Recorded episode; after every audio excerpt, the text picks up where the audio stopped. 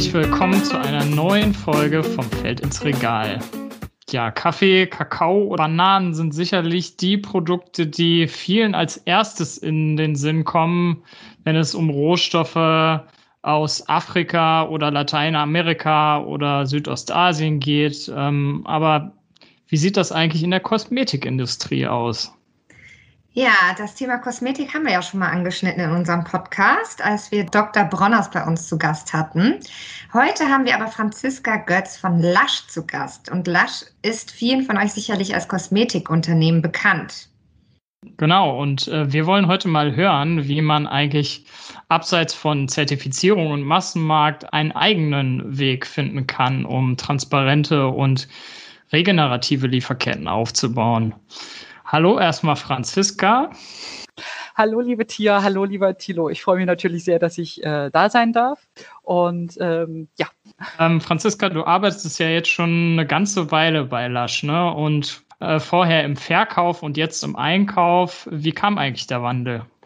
Ja, also ich bin eigentlich zu Lush gekommen, wie viele Mitarbeiter zu Lush kommen. Ähm, man läuft in einen Laden rein, angelockt von den vielen Düften äh, und von den äh, lustigen Produkten, die man sonst auch noch nicht unbedingt so kannte. Das war damals im Jahr 2005, als ich noch im Studium war. Und ich habe als erstes auch wirklich Geschenke für jemand anderen gekauft, ähm, für meine Mutter ganz konkret. Und ich fand aber den Laden so toll. Ich fand ähm, die Werte, die dort offen kommuniziert wurden im Laden, ähm, sehr gut. Mit denen konnte ich mich auch identifizieren. Also das sind die Grundwerte eben Menschenrechte, äh, Naturschutz und eben äh, Tierrechte und Tierschutz. Und ich fand das einfach sehr toll, dass da eine Marke, ein Laden ähm, so offensichtlich diese Werte kommuniziert und als Grundlage für sein Handeln auch hat. Und ich habe dann angefangen als Verkäuferin neben dem Studium, um mir so ein bisschen das Geld zu verdienen ähm, und habe mich dann quasi dort auch mehr eingebracht und habe nach dem Studium dann auch den äh, Laden zweieinhalb Jahre lang gemanagt. Was ich damals schon total toll fand im Einkauf und das ist auch so eine, ähm, das ist so eine Sache, die ist bei Lush wirklich sehr omnipräsent, ist, dass alle Mitarbeiter die Autonomie, aber auch die Verantwortung, ihre Überzeugungen mit einzubringen und ihre, äh, ihre Überzeugungen quasi im Unternehmen auszuleben. Also wir sind wirklich sehr stark auch aktivistisch geprägt. Wir haben viele Aktivisten in unserem Unternehmen und jeder kann da seinen Aktivismus auch mit einbringen und, und mitentscheiden, wie das umgesetzt werden kann oder wo die Firma sich noch mehr drum kümmern kann. Und da ist die Firma halt wirklich sehr stark geprägt von den Mitarbeitern und auch von den Werten und den Ideen, die die Mitarbeiter mit einbringen. Genau. Und 2016 hat dann die Manufaktur in Düsseldorf eröffnet, die eben die Produkte ähm, frisch auf Bestellung herstellt für die, für den deutschen Markt, für den französischen Markt und für ein paar andere kleinere mitteleuropäische Märkte von, von Lush. Und dort wurde dann natürlich äh, auch viele Leute für den Support äh, gesucht und der Einkauf war eben auch eine, eine Möglichkeit, sich da einzubringen. Und für mich war das eben eine Möglichkeit, wo ich meine Interessen stärker reinbringen konnte, wo ich dann sagen konnte, die Transparenz in der Beschaffungskette, die Werte, die wir haben, die ähm, in Bezug auf Naturschutz und Umweltschutz und äh, faire Lieferbedingungen, das kann man am, im Einkauf ja wirklich aktiv dann auch mitentscheiden und mit voranbringen. Und das hat mich sehr fasziniert.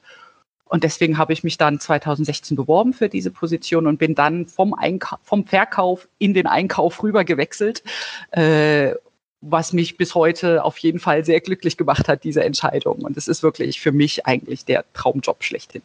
Ähm, auf einen Punkt würde ich noch mal gerne eingehen. Du hast gesagt, ähm, Aktivismus ist von Seiten der MitarbeiterInnen ist also erwünscht. Ähm, liegt das irgendwie in der Historie des Unternehmens? Ähm, wie ist das begründet? Also ist das einfach ja eine Philosophie äh, von Lush oder hat das andere Wurzeln? Also wie ich schon erwähnt habe, sind die, die Grundwerte der Firma wirklich aufgebaut auf eben den Menschenrechten, dem Tierschutz und dem Naturschutz. Und das kommt historisch gesehen eigentlich sogar noch von vor Lush. Also bevor Lush existiert wurde, gegründet wurde 1995 in England, gab es eine Vorgängerfirma, ähm, die hieß Cosmetics to Go. Ähm, und auch diese hatte noch eine andere Vorgängerfirma, ähm, Constantine and Weir. Und die haben alle schon sehr stark diese Werte mitgelebt und sich dort, dort haben sich diese Werte eigentlich historisch schon entwickelt. Also es gibt so ein paar Grundwerte, wie zum Beispiel, ähm, dass wir eine sehr strikte Tierversuchsfreiheit in unserer Lieferkette fahren. Ähm, die war von Anfang an sehr stark ausgeprägt und da haben unsere Vorgängerunternehmen sich schon sehr aktiv eingebracht. Und das war für uns von Anfang an klar, dass wir da diese, diesen großen Wert drauflegen und dass wir das immer so umsetzen werden. Das heißt, diese, diese Grundbasis war eigentlich da. Ich denke, das kommt wirklich daher, dass viele unserer Gründungsmitglieder, viele von den ursprünglichen Mitarbeitern wirklich sehr aktivistisch auch unterwegs waren, auch in ihrem Privatleben. Und dass das von Anfang an klar war, dass die Firma sich so definiert und diesen Raum auch bietet für, den Mitab für die Mitarbeiter. Und ähm, es ist wirklich vieles, was wir, was wir im Unternehmen sehen, was wir in den Läden sehen, das ist von den Mitarbeitern eingebracht. Es gibt da auch viele Möglichkeiten, wie man das machen kann. Wir kommunizieren es klar in den Shops, wo wir stehen, wie wir stehen. Es ist sehr transparent für die Kunden zu sehen, was für ein Unternehmen sie unterstützen, wenn sie bei uns einkaufen. Wir haben unsere Werte äh, in jedem Laden stehen. Ähm, unsere Firmenphilosophie, die wir We Believe nennen, äh, die von Anfang an eigentlich ungeändert feststand, bis auf äh, eine, eine Änderung im Jahr 2015, wo wir ähm, noch hinzugefügt haben, ähm, All are welcome always äh, im Angesicht der äh, damaligen Flüchtlingskrise, wo wir uns klar positionieren wollen, eben für die Möglichkeit von Flüchtlingen ähm, aufgenommen zu werden und fair behandelt zu werden ähm, und uns quasi aktiv auch für die Reisefreiheit zu positionieren. Ansonsten sind diese Werte und ist diese Philosophie von Anfang an ungeändert. Was sich geändert hat über die mittlerweile ja zweieinhalb Jahrzehnte, ist, dass, dass wir uns sehr viel weiterentwickelt haben, ähm, dass wir sehr viele Themen angesprochen haben, die vor zweieinhalb Jahren vielleicht noch nicht auf dem Radar waren. Und dass wir eigentlich konstant auf der Suche sind, zu schauen, wo man diese Werte und wie man diese Werte umsetzen kann und wie wir uns einbringen können. Ähm, ja. Und wir bieten dafür verschiedentliche Kanäle dann auch an, die wir halt auch eben nutzen. Das sind zum einen, dass wir Kampagnen in den Shops fahren. Das heißt, unsere Mitarbeiter, äh, unsere Schaufenster äh, in den, in den Einkaufsstraßen werden dann quasi kleineren Organisationen oder äh, konkreten Kampagnen zur Verfügung gestellt, damit sie dort ihr Anliegen präsentieren können. Unsere Mitarbeiter reden mit den Kunden darüber. Ähm, das kann zum Beispiel in Form von Unterschriftenaktionen dann auch passieren. Ähm, Was sind das für Aktionen? Sorry, dich zu unterbrechen. Also nenn mal so ein Beispiel, so ein kleines. Ähm, also recht äh, kürzlich, äh, in den letzten Jahren haben wir in Deutschland ganz konkret äh, die Kampagne Lebenswerte Stadt äh, unterstützt, mit bundesweit mit verschiedenen Radinitiativen, wo es dann eben darum ging, auf, auf das Thema Verkehr in Innenstädten ähm, hinzuweisen und ähm, auch konkret Vorschläge zu machen und das auch ins Bewusstsein zu bringen. Also wir bringen wirklich Themen ins Bewusstsein, die jetzt nicht notwendigerweise mit der Kosmetik zusammenhängen, die aber eben unter diesen, diesen breiten Schirm von Umweltschutz, Menschenrechte, Tierrechte passt. Und die, die Mitarbeitenden, also kommen dann Organisationen auf euch zu und sagen, ähm, wir würden gerne eine Aktion starten oder sind das dann Mitarbeiter, die auch sagen, irgendwie hört mal, ich bin hier in der Initiative aktiv und sollen wir da nicht mal was machen oder wie läuft das dann ab? Ja, es gibt genau diese beiden Möglichkeiten. Also wir haben äh, Organisationen, die an uns herantreten ähm, und und eben andersrum auch, dass unsere Mitarbeiter eben aktiv auch Vorschläge machen können, ähm, dass da auch lokal gefördert werden kann. Ähm, und ich finde, das ist halt schon eine sehr, sehr starke Sache, die ich so von keinem anderen Unternehmen kenne, dass man sich wirklich so offen auch in einer Einkaufsstraße präsentiert äh, und das auch an quasi nur den Vorbeigehenden ja auch kommuniziert, wofür wir stehen und Themen ins Bewusstsein bringt. Was ich zum Beispiel wunderbar fand, wir haben jetzt äh, momentan äh, so die Möglichkeit, äh, dass unsere Shops selbst kleine Slogans im Window schreiben. Ähm, das können die Shops wirklich unabhängig, können sie machen, was sie denken, was eine schöne eine schöne Botschaft fürs Fenster wäre. Und in diesem Sommer haben sich sehr viele Shops tatsächlich entschieden, ähm, auf die Situation in Moria aufmerksam zu machen oder ähm, im Zuge der Black Lives Matter Kampagne eben auch sich äh, zu Rassismus zu positionieren. Also das war für mich auch etwas, was mir sehr wichtig ist privat. Und ich fand es halt wirklich sehr toll, dass sehr viele Shops dann einfach gesagt haben, wir haben diese Möglichkeit hier in unserem Schaufenster. Wir überlegen uns jetzt, wie wir jetzt hier diesen Kanal nutzen können dafür. Und dann machen wir jetzt aufmerksam auf, auf eben diese Kampagnen, auf diese, äh, auf diese Bewegungen. Und hoffentlich können wir damit ein paar Leute erreichen, die sich dann vielleicht ein paar Gedanken machen. Für mich ist das so einer dieser Grundwerte des Unternehmens, wo ich mich einfach auch wohlfühle, dass ich in so einem Unternehmen arbeiten kann, wo das erlaubt und gefördert ist und sogar gewünscht ist. Ja, du hast ja auch gerade schon von Lasch erzählt, dass es ähm, zum Teil auch sehr komplex sein kann. Ne? Und ihr habt äh, sehr viele diverse Themen.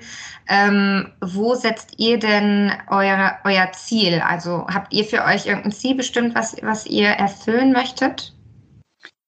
Ja, also wir haben auf Basis wirklich der Unternehmenswerte ähm, für den Einkauf ähm, die Vision, dass wir wirklich eine 100% regenerative Supply Chain haben wollen. Die Komplexität liegt dann natürlich auch da, darin, dass halt für so viele verschiedene Rohstoffe, wir, wie gesagt, wir reden von mineralischen Rohstoffen, wir reden von ähm, Agrarlieferketten, wir reden von Verpackung. Ähm, da muss man wirklich für jedes, für jeden Rohstoff, für jedes Produkt muss man definieren, was bedeutet regenerativ für dieses Produkt. Und das ist komplex und es ist sehr viel Arbeit. Und wir müssen uns auch darüber im Klaren sein und wir, wir sind uns darüber auch im Klaren, dass wir noch sehr weit von diesem Ziel entfernt sind. Ähm, das heißt aber für uns nicht, dass wir es deswegen nicht trotzdem verfolgen und dass es äh, quasi im Einkauf unser Handeln bestimmt. Und ich finde, das ist auch sehr wichtig, dass man, dass man im Einkauf auch dieser Verantwortung sich bewusst ist und dass man aber auch die Möglichkeit hat zu schauen, wie kann man das besser machen? Wo kann man das, äh, wo soll es hingehen? Wie sollen die Standards aussehen?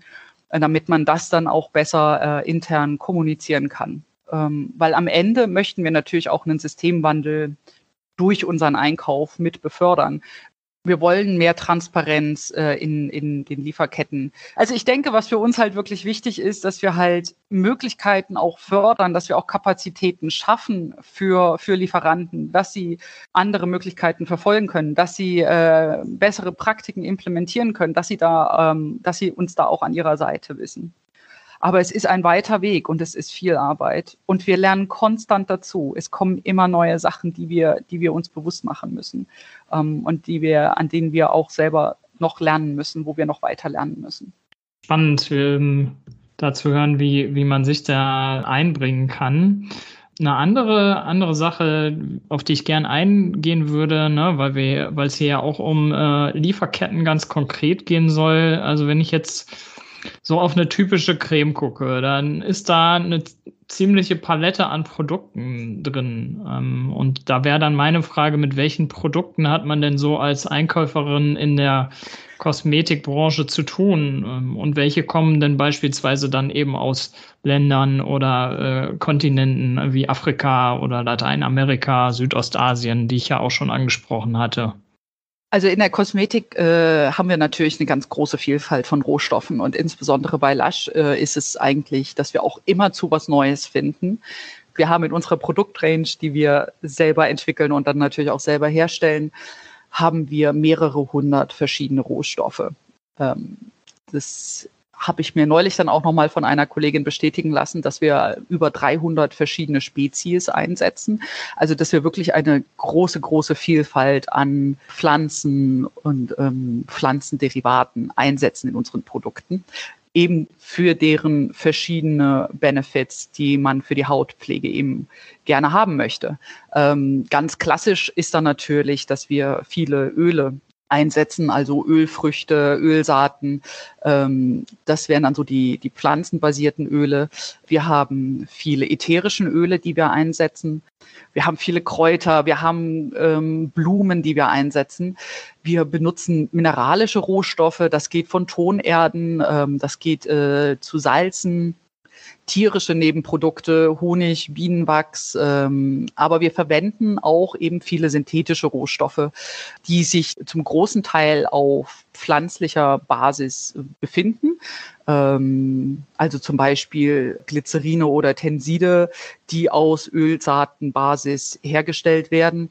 Ähm, und berücksichtigen wir natürlich auch unsere Verpackung. Ähm, da ist Themenfeld, weil die Produkte müssen ja, nachdem sie angemischt sind, auch irgendwie in, in den Laden und zum Kunden kommen. Ähm, ja, das wären so mhm. verschiedene Kategorien. Und wenn man jetzt so hört, das sind mehrere hundert Rohstoffe die sind global. Also wir setzen natürlich viele aus, aus dem europäischen ähm, Raum auch ein. Ähm, auch hier gibt es ja wunderbare Rohstoffe, die man, die man für die Kosmetik einsetzen kann, äh, vom, von Leinsamen bis Olivenöl.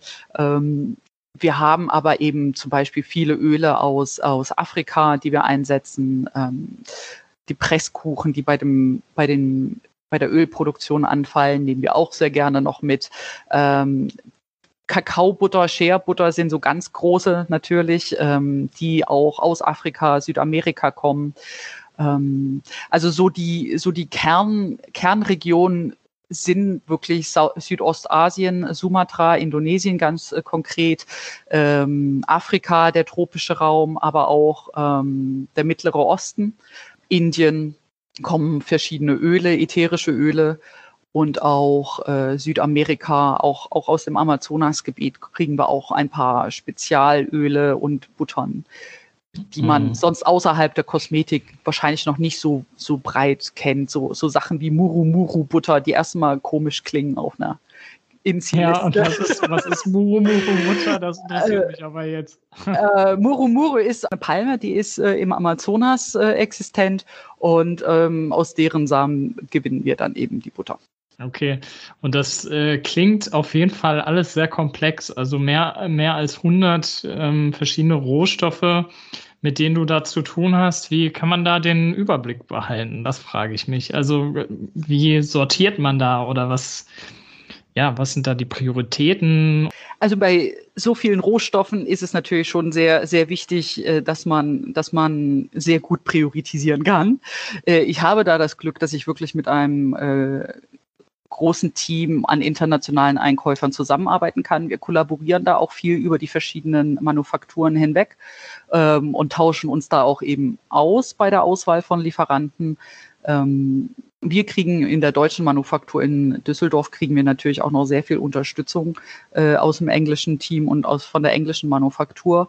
Und dann gibt's natürlich so ein bisschen schon eine Spezialisierung unter den Einkäufern. Also wir haben in England ganz konkret ein Team, das sich ausschließlich mit ätherischen Ölen befasst. Ähm, und dann gibt's Einkäufer, die sich ganz konkret mit Ölen und Buttern beschäftigen, welche, die sich auf synthetische Rohstoffe spezialisieren und dann aber auch entsprechende Hintergründe haben. Also wir sind auch ein sehr vielfältiges Team. Wir haben ähm, Agraringenieure genauso dabei wie Chemiker mit einem Kosmetik-Hintergrund. Ähm, ich persönlich bin aus den Geisteswissenschaften. Also man hat wirklich eine vielfältige Basis im Einkaufsteam, um quasi so vielfältige Rohstoffe und vielfältige Lieferketten ähm, auch wirklich breit aufgestellt betrachten zu können. Und ähm, priorisieren geht dann halt natürlich über verschiedene Wege. Also zum einen natürlich äh, klar, wovon brauchen wir am meisten? Was sind unsere Hauptrohstoffe? Wo können wir durch unseren Einkauf den größtmöglichen Impact in der Lieferkette ähm, einbringen? Wo können wir durch unser Verhalten am meisten Wandel anstoßen, positive Praktiken unterstützen? Und auf der anderen Seite haben wir dann natürlich äh, auch ganz konkret neue Erkenntnisse, die auch immer an uns rangetragen werden. Wie ich schon sagte, wir sind sehr breit aufgestellt. Also wir haben wirklich äh, viele Themen, die wir auch berücksichtigen. Und so wie wir natürlich dann immer dazulernen, ähm, finden wir natürlich dann auch immer andere Sachen und andere Problembereiche, die eben dann eventuell prioritär behandelt werden müssen. Also das äh, kann sein, dass man äh, durch auch auch zum Teil auf äh, Kundenfeedback feststellt, dass äh, bei der Herstellung von einem, von einem Rohstoff äh, bestimmte Problembereiche äh, auftreten, von denen man vorher noch gar nicht wusste oder die noch gar nicht ähm, weit verbreitet sind. Ähm, ein, ein Beispiel dafür war, dass wir schon im Jahr 2014 uns entschieden haben, auf natürliches Mika zu verzichten, ähm, aufgrund der damals langsam zunehmenden Bekanntheit von einer gewissen Intransparenz in der, im, im Mika-Abbau, äh, wo nicht komplett ausgeschlossen werden kann, konnte, dass Kinderarbeit involviert ist.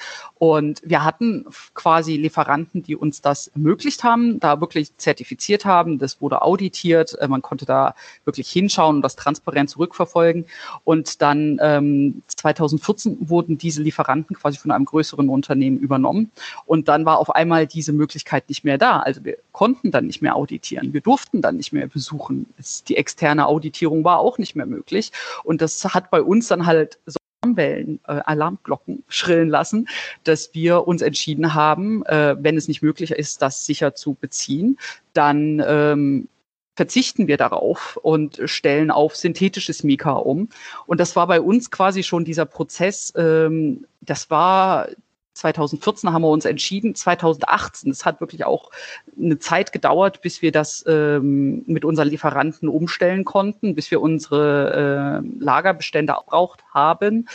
Ähm, und das fing quasi schon an, ähm, Jahre bevor die Sustainable Mika Initiative überhaupt erst gegründet wurde.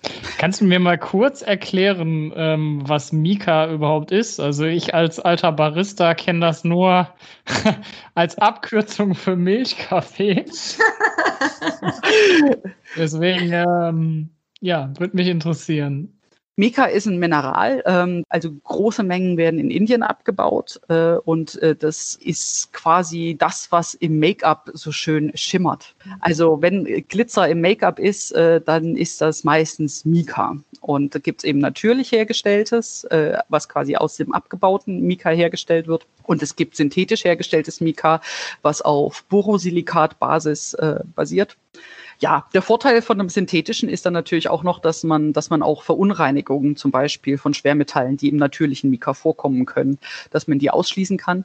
Äh, und ja, wie gesagt, es wird vor allem im Make-up gerne eingesetzt. Äh, Lush ist ein Unternehmen, was sehr gerne Glitzer einsetzt in seinen Produkten. Also wir sind ja durchaus bekannt für unsere Badekugeln, die ganz tolle Glitzer, äh, Wasserwolken dann produzieren.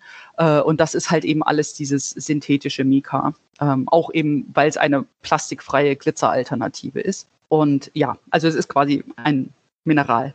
Ähm, ja, du hattest ja schon einige Beispiele von Produkten von euch genannt. Ähm, ich würde gerne das Ganze nochmal auf eine größere Ebene ziehen. Also in der Kosmetikindustrie gibt es ja eigentlich so gesehen zwei große Lager. Auf der einen Seite haben wir die Naturkosmetik, auf der anderen Seite eben konventionelle Kosmetik. Könntest du vielleicht kurz erklären, wo genau da der Unterschied liegt und wo würdest du Lush verorten? Also Naturkosmetik, ähm, insbesondere zertifizierte Naturkosmetik, ist halt in dem Sinne natürlich äh, man kann es sich wirklich klar vorstellen mit, dass es natürlichere Inhaltsstoffe hat.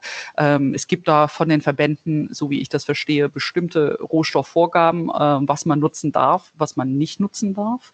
Und konventionelle ist halt, ähm, wenn man es jetzt wirklich ganz breit definiert, ist quasi alles andere, was nicht Naturkosmetik zertifiziert ist durch die Verbände. Ähm, das heißt, per Definition würde Lasch unter konventionelle Kosmetik fallen, weil wir eben nicht zertifiziert sind und weil wir ähm, diese Zertifizierung auch nie angestrebt haben. das, äh, was uns häufiger passiert ist, weil wir als konventionelles Unternehmen aber eben viele natürliche Rohstoffe verwenden und ähm, auch sehr stolz drauf sind, dass wir wirklich großartige natürliche Rohstoffe verwenden in unseren Produkten, dass wir oftmals so ein bisschen in die, in die, in die Naturkosmetik mit reingezählt werden, obwohl wir diese Zertifizierung nicht haben. Äh, Lush hat sich da klar positioniert, dass wir diese Zertifizierung nicht, nee, nicht mitmachen wollen, weil wir schon immer unsere eigenen Standards gesetzt haben und die halt jetzt nicht mit der Naturkosmetik Zertifizierung mit den Verbänden so übereinstimmen. Das heißt, wir nutzen einige Rohstoffe, die von Naturkosmetikverbänden ähm, nicht freigegeben sind. Ähm, aber wir sind halt durchaus trotzdem sehr viel konsequenter und sehr viel natürlicher, als was standardmäßig in der konventionellen Industrie genutzt wird. Das heißt, wir sind so ein bisschen dazwischen, wir gehen da so unseren eigenen Weg, mhm. ähm, setzen da unsere eigenen Standards, äh, weil wir halt eben so wie wir, so wie wir unsere, unsere Produkte entwickeln, so wie wir ähm, an die Rohstoffsuche rangehen, an, an Problemlösungen rangehen. Ich habe es vorhin mit dem Mika erwähnt, äh, dass wir halt eben nicht sagen, natürlich ist automatisch besser. Wenn wir dort Probleme finden, wo synthetische Rohstoffe besser sind, dann nutzen wir auch synthetische Rohstoffe, wenn die den gleichen oder einen besseren Effekt für den Kunden oder im Produkt haben. Am Ende des Entwicklungsprozesses muss ein effektives Produkt stehen und wir wollen da eben auch entsprechend die Freiheit haben zu sagen, für manche Zwecke sind synthetische Rohstoffe besser, äh, für viele Zwecke sind natürliche Rohstoffe besser und wir wollen da diese Freiheit haben, das eben entsprechend für die Produktentwicklung ähm, frei, mhm. dass sie das selber entscheiden können. Das heißt also, du hast ja gerade schon gesagt, Lasch wird jetzt weder bei dem einen noch bei dem anderen Ende irgendwo verortet, sondern eher ja, mittleren Bereich. Aber du hast ja auch schon gesagt mit den Zertifizierungen, dass ihr das äh, ja nicht macht. Aber wie ist es denn für mich, sage ich mal, als Konsumentin ähm, am einfachsten nachzuvollziehen, was ihr jetzt beispielsweise für eine Bodybutter oder sowas, wie ihr da mit umgeht. Also muss ich mich auf der Seite informieren oder wie kommuniziert ihr denn darüber? Wir haben unsere eigene Kommunikationskanäle. Äh, wir haben unsere Website, auf der wir viele Ursprünge von Rohstoffen kommunizieren. Wir geben viele Informationen an unsere Mitarbeiter in den Läden. Was bei Lush auch nochmal so Besonderes ist, dass wir ja wirklich alles aus unserer eigenen Hand machen. Wir haben unsere eigene Entwicklung, wir haben unsere eigene Produktion und wir haben auch ausschließlich unsere eigenen Vertriebskanäle. Das heißt, wir können die natürlich auch ähm, koordinieren. Wir können die Informationen geben, was bei uns intern stattfindet. Klar ist das dann eine Frage, ob einem der Kunde das Vertrauen entgegenbringt. Das muss man sich verdienen. Das tun wir durch eine sehr transparente Politik. Man kann auf unsere Website gehen und man kann sich dort belesen, warum wir synthetisches Mika verwenden, warum wir dorthin gewechselt sind. Das steht dort offen für den Kunden einlesbar. Äh, man kann auf den äh, Seiten auch Informationen über unsere Position zu Palmöl beispielsweise finden. Also das wird schon klar kommuniziert. Es wird auch da natürlich aber äh, der Fokus auf Materialien gelegt, die öfter nachgefragt werden. Wir haben viele Informationen, und wir schreiben sie auf die Webseite, auf unsere Produkte. Wir geben sie den Mitarbeitern in Trainings mit. Und ähm, wir haben die Kundenkanäle, wenn unsere Kunden das fragen beim Customer Service, ähm, per E-Mail in den Chats, dann wird das auch an die Einkäufer weitergetragen und wir beantworten diese Fragen auch. Also das Einkaufsteam hat auch konkret die Verantwortung im Unternehmen, die Entscheidungen, die wir im Einkauf tätigen für oder gegen einen Rohstofflieferanten, für oder gegen einen Standard, dass wir das quasi weitertragen, dass wir unsere Mitarbeiter äh, schulen, aufklären, dass wir ihnen diese transparenten Informationen auch zur Verfügung stellen. Ja, Kunden bringen auch gute, gutes Feedback mit ein, das, das uns auch weiterhilft. Und da helfen dann wiederum die flachen Hierarchien dabei, das umzusetzen. Ja. So wie ich verstehe. Ja, ja also wir okay. arbeiten wirklich mit, mit äh, ganz vielen Departments direkt zusammen. Wir arbeiten mit der Entwicklung zusammen, wir arbeiten ähm, mit den Läden zusammen. Ähm, ja. Umgekehrt ist es natürlich auch so, dass sich das Unternehmen wirklich darauf verlassen muss, dass wir gute Entscheidungen treffen. Und mhm. ich denke, da ist es halt auch wichtig für einen Einkauf, dass man sich bewusst macht, dass wir viel Zeit wirklich rein investieren, um zu verstehen, wo Rohstoffe herkommen. Und das ist für mich eigentlich so eine wichtige Sache. Man muss verstehen, wo Rohstoffe herkommen, wie sie hergestellt werden. Ähm, sonst, sonst ist es schwierig, das zu kommunizieren, wo es herkommt, wie es herkommt. welchen Impact man vor Ort hat, was man, was man mit der Auswahl von Lieferanten eigentlich auslösen kann auch. Wir hatten ja gerade auch schon ein bisschen über die Siegel oder Zertifizierungen, die man dann über Siegel findet, auf den Produkten gesprochen. Ähm, bei euch ist nur die vegane Blume als Siegel zu finden und sonst kein einziges. Ähm, jetzt könnte man natürlich auch sagen, ohne entsprechende Nachhaltigkeitsstandards wie Fairtrade oder Bio oder weitere Siegel kann man ja gar nicht gewährleisten, dass die Produkte fair sind. Ähm, du hast jetzt gerade schon mal ein paar Kommunikationsmöglichkeiten erwähnt, aber wie kann ich als Konsument oder als Konsumentin sicher sein, dass sie in dem Bereich auch was macht?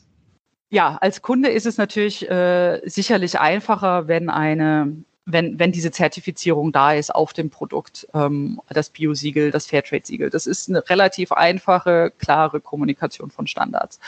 Wir hatten einzelne Produkte, die mal ähm, so ein Siegel bekommen hatten, ähm, aber wir haben uns eben auch da entschieden, unseren eigenen Weg zu gehen, unsere eigenen Standards zu setzen. Und das ist schwieriger, äh, da das Vertrauen von den Kunden zu gewinnen.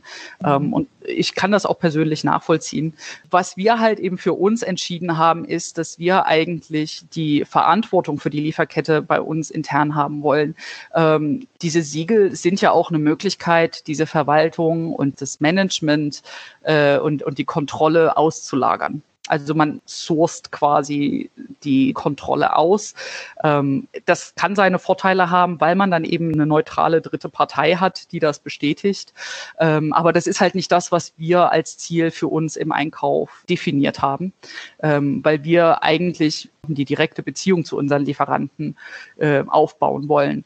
Und wir wollen eben diese Beziehungen nicht outsourcen, sondern wir wollen sie wirklich verstärkt haben. Wir wollen wirklich direkt mit den, mit den Herstellern und mit den Erzeugern zusammenarbeiten. Ähm, das heißt, unser Fokus ist halt wirklich auch, ganz direkt zu arbeiten, weniger mit Händlern. Also der Großteil unserer Rohstoffe kommt wirklich direkt von den Erzeugern. Und wenn man mit Erzeugern direkt zusammenarbeitet, hat man eine ganz andere Transparenz und man kann auch ganz anders eine Vertrauensbasis aufbauen, ähm, als es einem möglich ist, wenn man es wirklich über Händler, Zwischenhändler bezieht. Da würde ich zum Beispiel sagen, ist es sehr viel, sehr viel hilfreicher, diese externen Zertifizierungen dann auch nochmal zu haben.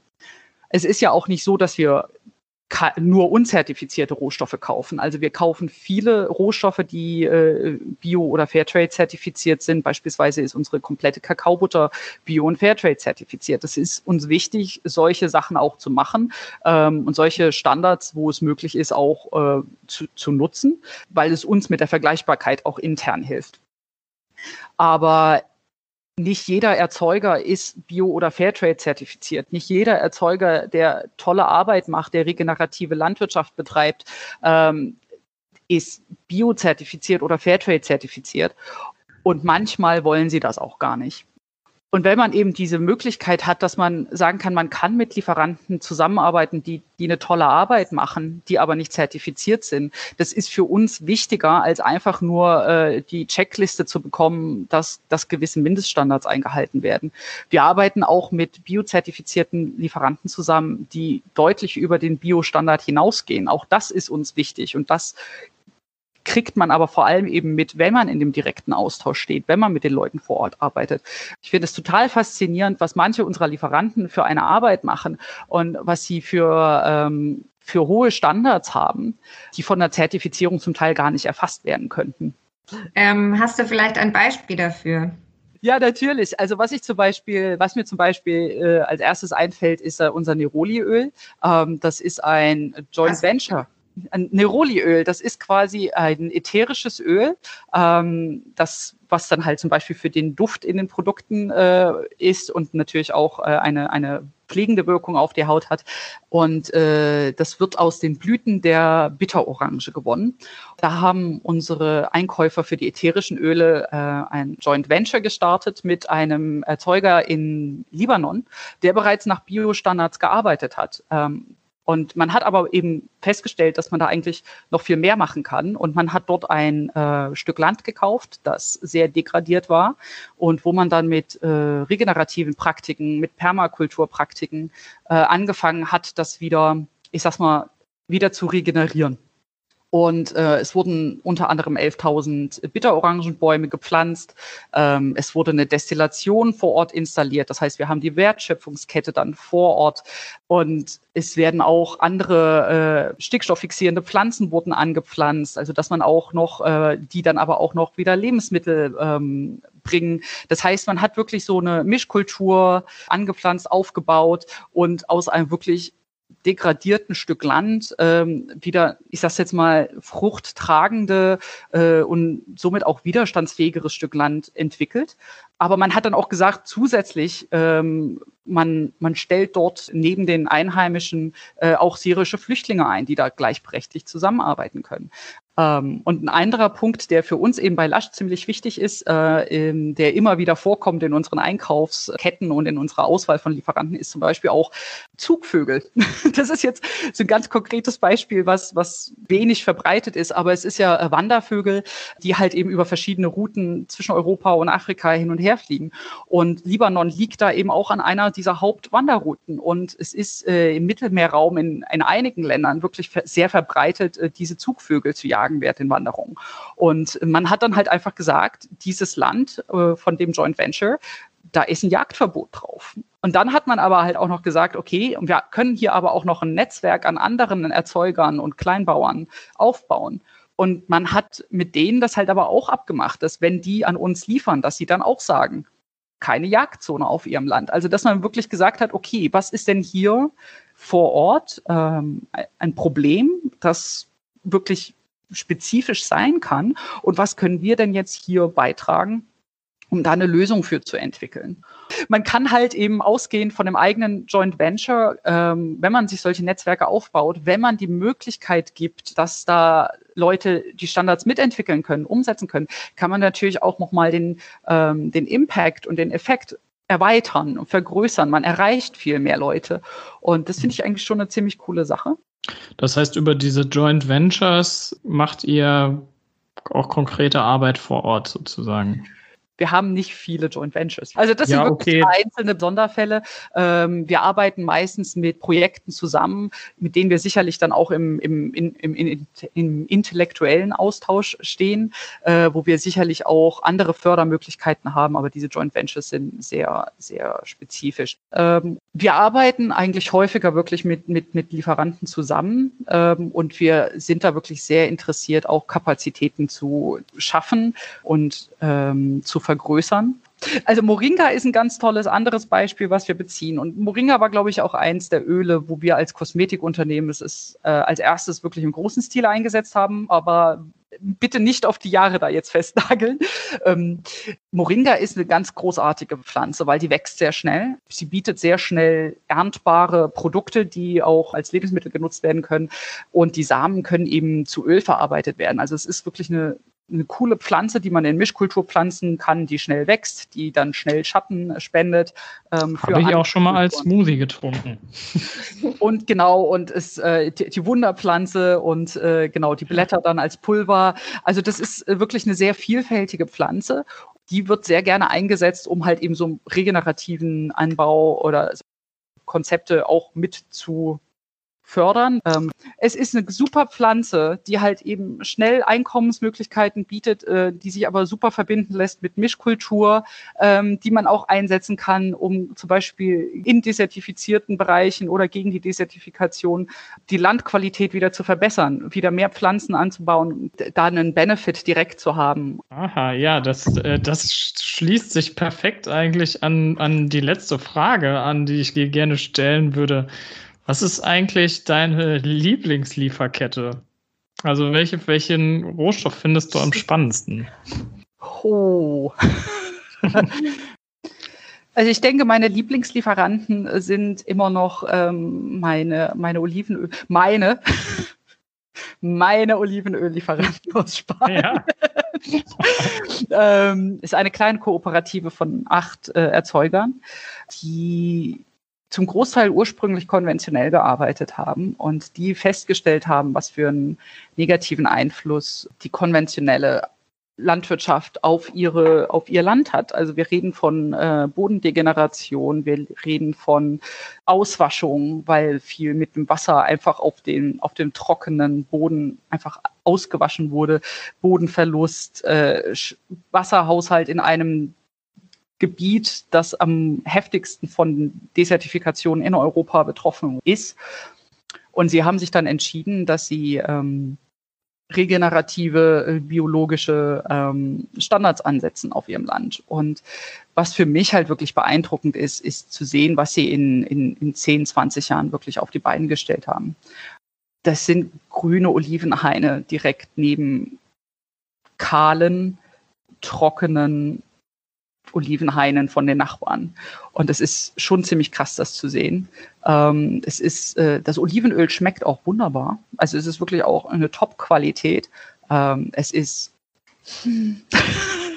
Wirklich deine Lieblingslieferkette. Meine Liefer und es ist halt, es ist aber halt auch eine relativ einfache, straightforward Lieferkette. Ne? Also es ist, äh, sie, ähm, sie ernten die Oliven und sie verarbeiten sie am selben Tag und wir beziehen für unser Bio-Olivenöl beziehen wir ausschließlich von dieser kleinen Kooperative für die Düsseldorfer Manufaktur. Und das geht bei uns in ganz viele Produkte rein. Und es ist, Olivenöl ist halt auch ein großartiges Öl für, für Haar- und Hautpflege. Über biologischen Anbau hinweg Sie arbeiten mit einer lokalen Schule zusammen. Das heißt, äh, sie bauen, sie erklären denen dann, warum es wichtig ist, äh, dass das eine, dass, ein, dass wirklich ein ganzes Ökosystem auf dem Olivenhain existiert. Ähm, sie bauen mit den Insektenhotels, sie bauen mit den Vogelhäuschen, damit man quasi den Spezies wieder mehr Lebensraum bringt.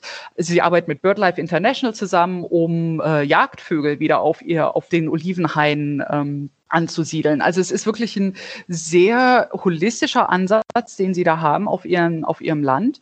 Und es ist einfach ganz beeindruckend, das zu sehen. Und ich finde es halt vor allem sehr wichtig, ähm, dass man solche Lieferanten unterstützt, eben weil die umgeben sind von einer ziemlich klassischen konventionellen Monokultur. Ja, also dieser holistische Ansatz, ähm, den verfolgen wir mit der Initiative ja halt auch. Und wenn du jetzt aber einem Unternehmen für konventionelle ähm, Kosmetik oder Verbrauchern und Verbrauchern etwas mitgeben würdest, was wäre das? Also von welchen Erfahrungen sollen die dann profitieren? Also was würdest du denen mitgeben? Ich denke, was mir halt wirklich wichtig wäre, ist, wenn, wenn Zuhörer und Unternehmen wirklich auch mutiger sind. Man kann auch seine eigenen Standards setzen. Und Lasch hat das immer getan. Wir werden das auch immer tun. Und ich meine, ein, ein krasses Beispiel ist natürlich unsere Tierversuchspolitik, äh, wo wir halt wirklich sagen, ganz strikt, wir kaufen von keinem Unternehmen, die in Tierversuche involviert sind, was deutlich über jede Zertifikation hinausgeht, die, die uns bekannt ist. Und äh, wir gehen da unseren eigenen Weg. Und es ist nicht immer einfach, äh, das so zu kommunizieren, damit einem da das Vertrauen auch geschenkt wird. Man muss sich dieses Vertrauen auch wirklich erarbeiten. Ähm, aber ich finde, es ist halt wirklich wichtig, dass man sich bewusst macht, dass man einen großen positiven Einfluss haben kann. Ähm, und dass es wirklich wichtig ist, diese Verantwortung auch wahrzunehmen. Dass man schaut, was ist jetzt für uns wichtig als Unternehmen? Ähm, was, ist, was sind unsere wichtigsten Inhaltsstoffe? Wo sind die größten Risiken in unserer Lieferkette, wo, wo, wir, ähm, wo wir vielleicht einen positiven Einfluss nehmen können? Was sind Sachen, die so noch nicht bekannt sind? Wo können wir neue Standards setzen? Also das ist, da ist wirklich ein großer Raum, ähm, wo, wo man sich eigentlich frei entfalten kann. Ja, Franziska, ich äh, möchte mich auf jeden Fall erstmal bei dir bedanken. Ähm, du hast uns einen super Einblick in ein sehr aktivistisches Unternehmen wie Lasch äh, gegeben und ähm, finde es auch sehr spannend aus äh, Konsumenten- oder Verbrauchersicht, ähm, ja, um mehr einen Einblick zu bekommen, was überhaupt hinter den Kulissen ähm, abläuft und wie man Lieferketten auch ohne Zertifizierung ähm, gestalten kann. Äh, von meiner Seite auch ganz herzlichen Dank, äh, Franziska. Und wenn euch die Folge gefallen hat, dann äh, lasst uns gerne ein Abo da und schaltet auch beim nächsten Mal wieder ein.